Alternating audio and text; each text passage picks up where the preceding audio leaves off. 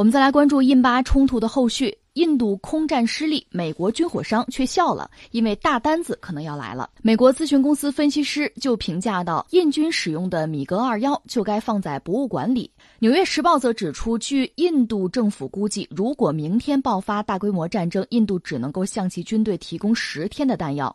当地时间三月五号，美国外交政策杂志的网站指出，上周巴基斯坦击落印度空军的米格二幺战斗机，凸显了印度空军的破旧状态。尽管被击落的米格二幺经过了现代化改进，但是该机型首次试飞还是在上个世纪五十年代。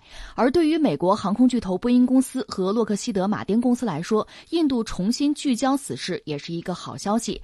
他们正在紧盯着涉及一百多架战机的印度采购计划，其中利润可观。呃，这是印巴这个事儿的后续吧？嗯，总的来说，看来再打下去可能性不大了。双方在。就是你说的这个击落事件之后，多多少少又交了交手，一个是地面上互相炮还是轰了轰，就是交手嘛。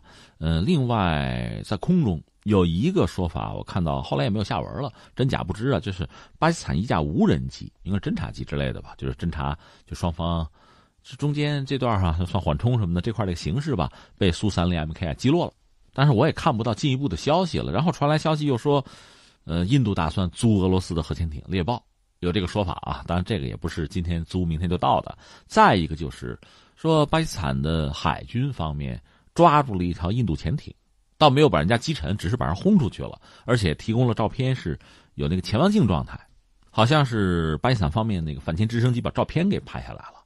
不管常规潜艇、核潜艇，因为它在水底下嘛，水面上你根本看不见，只有两个办法：要么用雷达，要么就是光学的，就是用那个潜望镜。你一伸出头来，被人家给拍了。如果是常规潜艇呢，在水底下待时间长了，那是没法喘气儿的，还得有通气管状态，你充电什么的，就容易被抓。但是没想到，如果印度潜艇这次真是被巴基斯坦海军给抓了，那我们对巴基斯坦的这个海军的反潜能力是要另眼相看的，是还真厉害。因为印度一方面，我们讲它。从目前看，打的这个状况不是很好，但另一方面，它块儿确实比较大，规模大，它军队规模肯定远超巴基斯坦，包括海军实力肯定它有航母的，比巴基斯坦要强得多。所以要再这么一出，确实这这就实在说不过去了，没法交代，就到这儿吧，别再继续闹下去了，闹下去不定又出什么事情呢。呃，那说阿比南丹这不给放回来了吗？这个事情莫迪也不愿意多讲，所以印度媒体分析说，这个事儿吧，它本身没起什么作用。谁起作用了呢？我们之前说我也想不清楚嘛。他想让土耳其的埃尔多安帮忙，嗯，也没有进一步消息，可能也没帮上，或者还没来得及。谁帮呢？一个可能是沙特，沙特就在这个飞机这个事件打下来之后呢，沙特方面先到的巴基斯坦，然后又到了印度。那这个显然估计会有带我斡旋啊，传个口信儿这个意思。另外还有一个国家阿联酋，阿布扎比王储，他呢？应该说是和至少我们现在知道他是通电话，他人倒没过来，但是可能讲了一些比较中肯的话啊，比较理智的话，劝了劝双方，这样最终的结果是，呃，把人放了。当然，印度嘴是硬的，就是说这个正常的，你就该放。日内瓦公约早就说了，战俘你得放啊。但是这毕竟是个善意吧，这边就是印度也没有再有其他更强硬的就回复了，就这样，这我们说清楚了。然后你看这个各色人物就登场。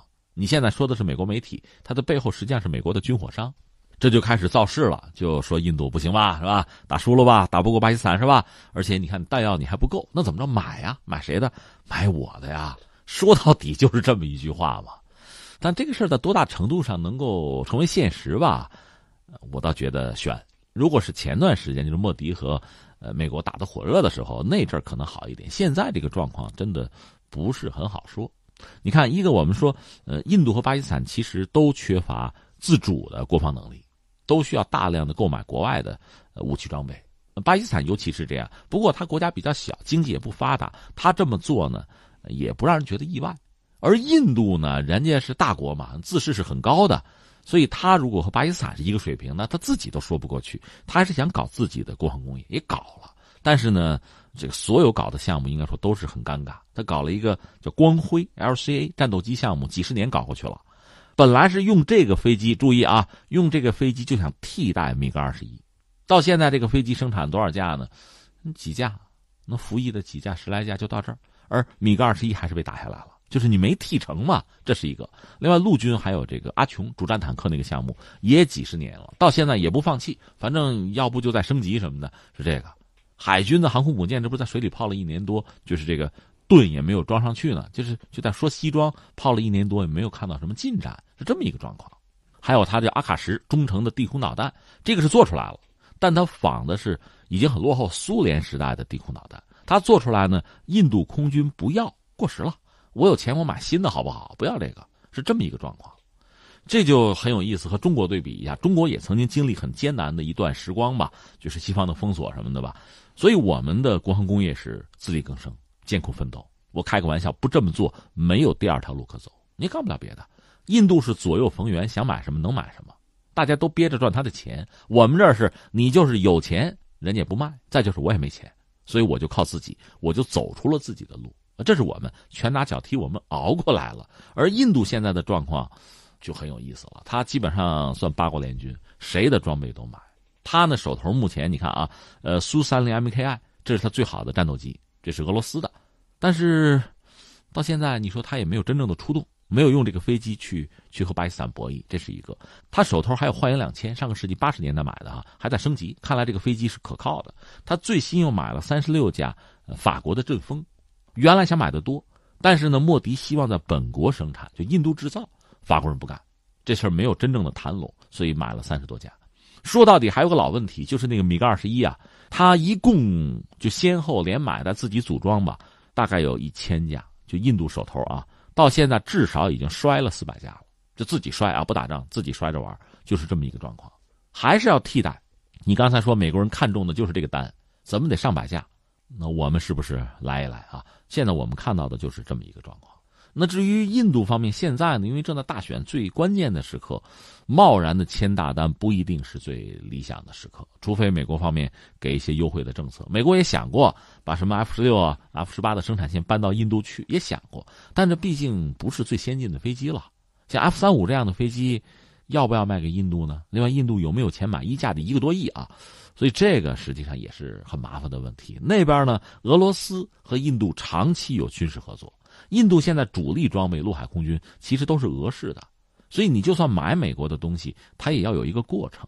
就像你现在一直是说说德语的啊，现在忽然让你让你说西班牙语了，那你你想这个过程，你得适应适应吧？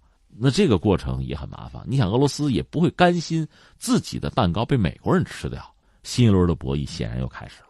最后我还要感慨一句什么呢？所谓大炮一响，黄金万两，有这个说法。你怎么理解这个黄金万两呢？其实军火是很重要的一块巴基斯坦装备了美国飞机，现在美国又想向印度卖飞机，两边都要吃，这个角色就是这样。那么这次印巴冲突会不会给印度一个契机，以后会更多的扩充自己的军力？我觉得很难，是因为钱的问题。你要说扩充，它一直在扩充啊，在全球范围内，说到这个大国军费，印度还行。